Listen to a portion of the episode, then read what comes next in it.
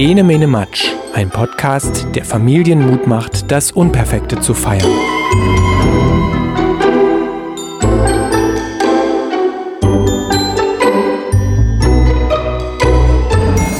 Hallo, hier ist Maja von enemenematsch.de, ein Podcast, der sich mit Kindsein und Kindheit beschäftigt.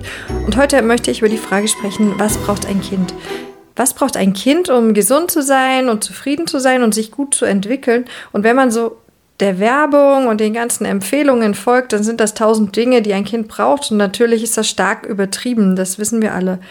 Teilweise geht es auch in eine völlig falsche Richtung, finde ich, denn um materielle Sachen geht es hier sowieso nicht so. Und mir scheint, dass wir Erwachsene manchmal vergessen, dass Kinder keine leeren Gefäße sind, in die wir dann einfach so munter irgendwelche Dinge hineingießen und an denen wir ziehen und herumerziehen, bis sie zu etwas werden. Ja, ich weiß auch nicht zu dem gleichen, wie wir es sind oder so. Und das ist eben die Frage, ob das so gut ist, wie wir das sind. Eben zu gesellschaftlichen Wesen, das hat man ja immer so im Kopf, dass Kinder gesellschaftsfähig werden sollen nach Normen, die vorgegeben sind oder die in unseren Köpfen eben festgelegt sind auf irgendeine Art und Weise. Und mir ist das manchmal ganz unklar, was das alles soll. Vor allem, wenn man sich die ersten Monate oder Lebensjahre eines Kindes anguckt, da haben wir Erwachsenen das Vertrauen ja doch noch, dass ein Kind von alleine sprechen lernt und sitzen und krabbeln und laufen und wir verlassen uns darauf, meistens jedenfalls, dass das Kind das schon machen wird. Und irgendwann setzt dann so eine Unruhe ein, so eine Art Vertrauensverlust kommt es mir sogar vor. Und wir Erwachsenen meinen, das Kind braucht plötzlich unglaublich viel Unterstützung, vorgefertigte Programme, damit es sich weiterentwickelt. Und das steht entgegen allen Vertrauens, das wir ursprünglich hatten. Ich habe da mal so drüber nachgedacht, über die Frage, was braucht ein Kind wirklich? Und wenn man sich das so durchüberlegt, dann könnte man die Frage auch umformulieren, weil das so vieles so ganzheitlich zu sehen ist und zutrifft. Und da könnte man dann auch einfach fragen, was braucht ein Mensch, um zufrieden zu sein und sich wohl zu fühlen? Mir sind so ein paar Sachen eingefallen, ohne dabei Anspruch auf Vollständigkeit zu erheben. Das ist jetzt einfach das, was mir eingefallen ist. Und das könnt ihr natürlich gerne ergänzen für euch selbst oder auch in den Kommentaren. Ich habe da solche Sachen aufgeschrieben wie Gesundheit, Wärme, Geborgenheit. Ein Kind braucht Freunde, also ein gutes soziales Umfeld. Es braucht Humor. Sprich Menschen, die nicht alles Bier ernst nehmen, sondern die viel lachen können und die einen Blick für das Schöne in der Welt haben. Ein Kind braucht Toleranz. Damit meine ich die Abkehr von diesem Schubladendenken. Unsere Gesellschaft neigt ja dazu, vieles gleich zu kategorisieren und zu analysieren und irgendwo einzuordnen. Und das hast du vielleicht auch bei dir selbst beobachtet oder auch erlebt oder so eine Erfahrung gemacht. Wenn man einmal in eine Schublade gestopft wurde, dann ist das wahnsinnig schwer, da wieder rauszukommen. Toleranz und Toleranz meint auch die Abkehr vom defizitären Denken. Denn ich finde, zu häufig liegt der Blick auf Fehlern. Ich sage das jetzt mal so und denke mir so das Wort Fehler schon mit einem Anführungszeichen. Und, und wir gucken eher so auf die Schwächen eines Menschen als auf seine Stärken. Und wir sehen oft mehr, was jemand angeblich nicht kann, als das, was er kann. Wir werten zu viel, anstatt einfach zu beobachten, einfach mal einem Kind zuzugucken und zu, zu, zu beobachten, was, was macht es denn da, wie geht das denn vor, wie handelt denn das, ohne gleich innerlich zu werten und zu gucken, was kann das denn da eigentlich nicht. Ein Fehler ist ja ohnehin so ein Wort, mit dem ich nicht so ganz klar gehe, denn wenn man etwas Neues lernt, egal ob das jetzt ein Erwachsener ist oder ein Kind, dann ist es ja von vornherein nicht perfekt. Dann testet man doch erstmal aus, da probiere ich rum, da muss ich mir Fehltritte erlauben, um irgendwann das Ergebnis zu erreichen, das ich möchte. Also nicht der Blick auf das, was der Mensch nicht kann. Nicht den Blick richten auf das, was kann dieser Mensch nicht mit dieser Frage, sondern was macht dieser Mensch, was kann er, wo sehe ich seine Stärken.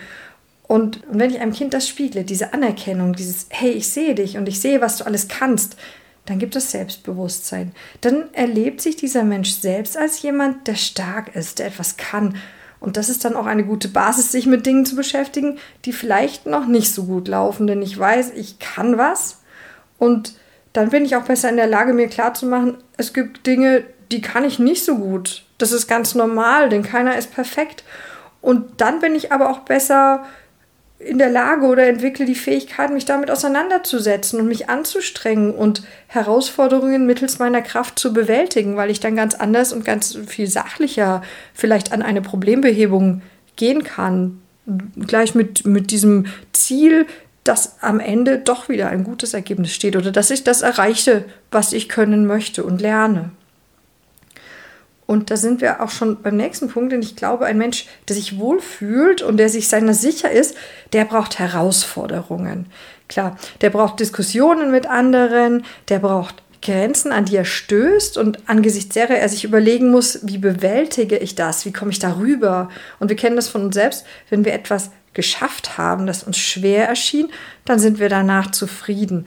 Herausforderungen zu meistern schafft Zufriedenheit und so, das macht ein Wow-Gefühl und das macht einen froh und das brauchen Kinder und ganz Erwachsene brauchen das ganz genauso. Ein Kind braucht Fantasie, das Zulassen von Fantasie.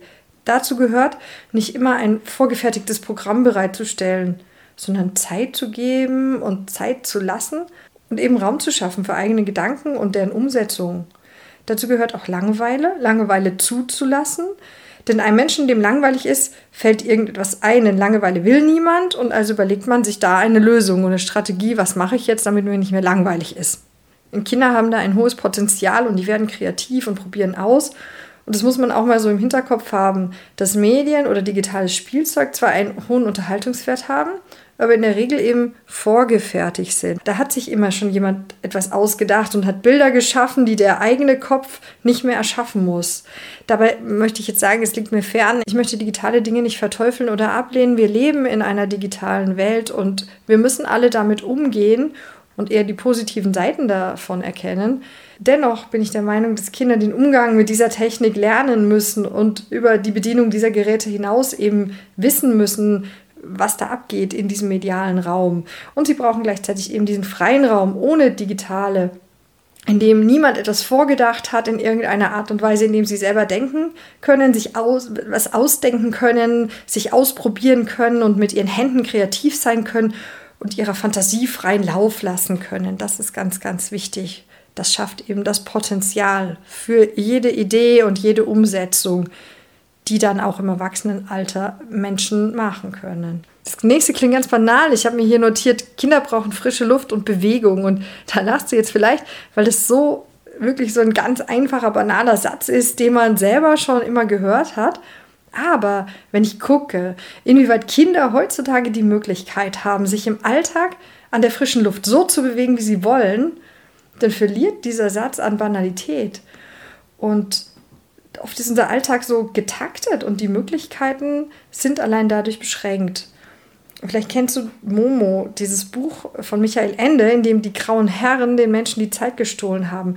Und die heutige Realität ist da vielerorts ganz nahe dran und frische Luft, Bewegung, freies Spiel, so diese Essenzen, die Kinder zum Wachsen und Gedeihen brauchen und die so leicht zu haben sind, die werden plötzlich zu so einem kostbaren Gut. Da muss man ganz bewusst diesen Bewegungsraum zur Verfügung stellen. Wald, See, Spielplätze, Räume, die Kinder von selbst erkunden können, so abseits von Vereinen und vorgefertigten äh, Spielmöglichkeiten.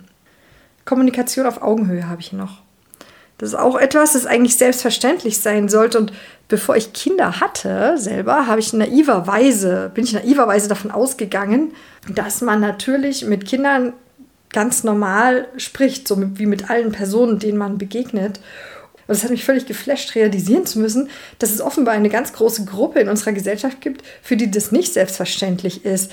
Ich finde das ganz traurig, ehrlich gesagt, über die, über die Köpfe der Kinder hinwegsprechen, als seien sie keine ernstzunehmenden Personen, sondern kleine, unmündige Wesen, über die man einfach hinwegsprechen kann.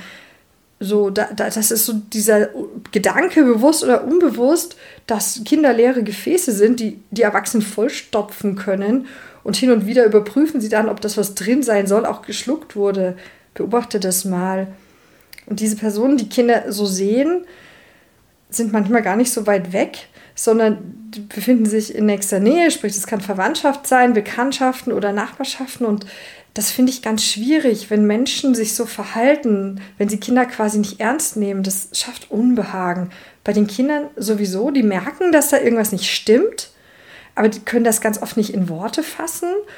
Und es schafft auch Unbehagen bei Erwachsenen, die eine gute Kommunikation mit ihren Kindern haben möchten. Auf Augenhöhe meint dabei übrigens nicht, Grenzen zu sprengen. Ich kann klare Grenzen setzen, klar sagen, was ich möchte und nicht möchte, ohne das Kind dabei klein zu machen. Also das noch als Ergänzung zu diesem Thema. Mit Klarheit sind wir auch schon beim nächsten Punkt. Kinder brauchen Klarheit. Ich muss meine Vorstellungen gegenüber Kindern klar äußern. Dann bleibe ich einschätzbar und dann habe ich auch die Chance, dass Regeln akzeptiert werden. Denn die Kinder wissen, was mir wichtig ist, dass das immer die gleichen Dinge sind und dass sich das nicht täglich oder stündlich ändert. Das hängt auch eng mit dem Thema Grenzen setzen zusammen. Ich stecke meine Punkte ab, die mir wichtig sind. Die sollten klar sein und trotzdem nicht einengen. Und deswegen ist es da am besten, finde ich, dass ich vier, fünf Dinge abstecke und noch genügend Freiraum lasse. Grenzen muss man so setzen, dass sich der andere innerhalb dieser Grenzen bewegen kann und noch Luft zum Atmen und Freiraum zum Experimentieren hat. Wenn Grenzen zu eng gesetzt sind, das kann man sich ganz bildlich vorstellen, dann hat ein Mensch ja gar keine Möglichkeit, als sie immer wieder zu überschreiten. Und das schafft dann Unfrieden und Stress, den keiner braucht. Ich beobachte manchmal Erwachsene, die ihren Kindern diesen Freiraum nicht lassen, die wissen dann ständig alles besser und haben immer noch was zu sagen. Und es scheint mir schon fast wie selbstprovozierter Stress dann. Wenn man jetzt sich ein ganz einfaches Beispiel dazu überlegt, ganz plastisch, dann kann ich einem Kind klar machen, dass es die Schuhe an der Tür auszieht und nicht mit vermatschten Schuhen quer durch die Wohnung bis ins Kinderzimmer laufen soll. Ja, ist mein Bedürfnis, nicht dauernd hinterherwischen zu müssen oder selber im Dreck zu stehen. Aber ich muss nicht auch noch mich in die Matschecke draußen stellen und permanent Kommentare dazu abgeben, wie ich am besten mit Sand und Wasser experimentiere und dem Kind da in ganz kleinschrittig in, jeden seine, in jede seiner Handlungen hineinreden, sondern das Kind weiß, da kann ich mich ausprobieren und an der Haustür ziehe ich eben diese vermatschten Schuhe aus und da befolge ich eine andere Regel und das ist dann so eine Sache, die kann dann ein Mensch einhalten.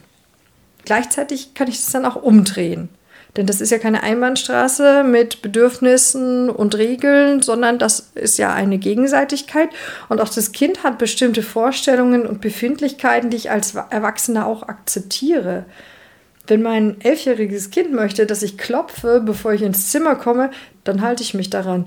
Das hat auch was mit Respekt zu tun. Wenn ich einem Menschen Respekt entgegenbringe, dann kann ich das auch umgekehrt erwarten und erhalte Respekt dann auch. Wenn man sich das jetzt alles so anguckt, was braucht ein Kind, dann geht es bei dem Thema in erster Linie jetzt gar nicht um materielle Dinge, sondern in erster Linie um eine Haltung, die ich Menschen entgegenbringe. Es geht um Regeln und um Freiräume, die ich innerhalb einer Familie schaffen kann. Und Materielles ist da dann eher Beiwerk, das ich ergänze. Und äh, das richtet sich dann ja eher nach den individuellen Bedürfnissen oder Hobbys, die jemand hat. Aber diese Essenz von, was braucht ein Kind, was braucht ein Mensch, die kann man eher auf immaterielle Bedürfnisse und eine Lebenshaltung meiner Meinung nach definieren. Gerne kannst du mir deine Meinung zu dem Thema schreiben. Vielleicht fallen dir noch andere Punkte ein oder vielleicht hast du einige Anmerkungen noch zu dem, was ich gesagt habe. Da freue ich mich. Und ich danke dir fürs Zuhören. Bis bald.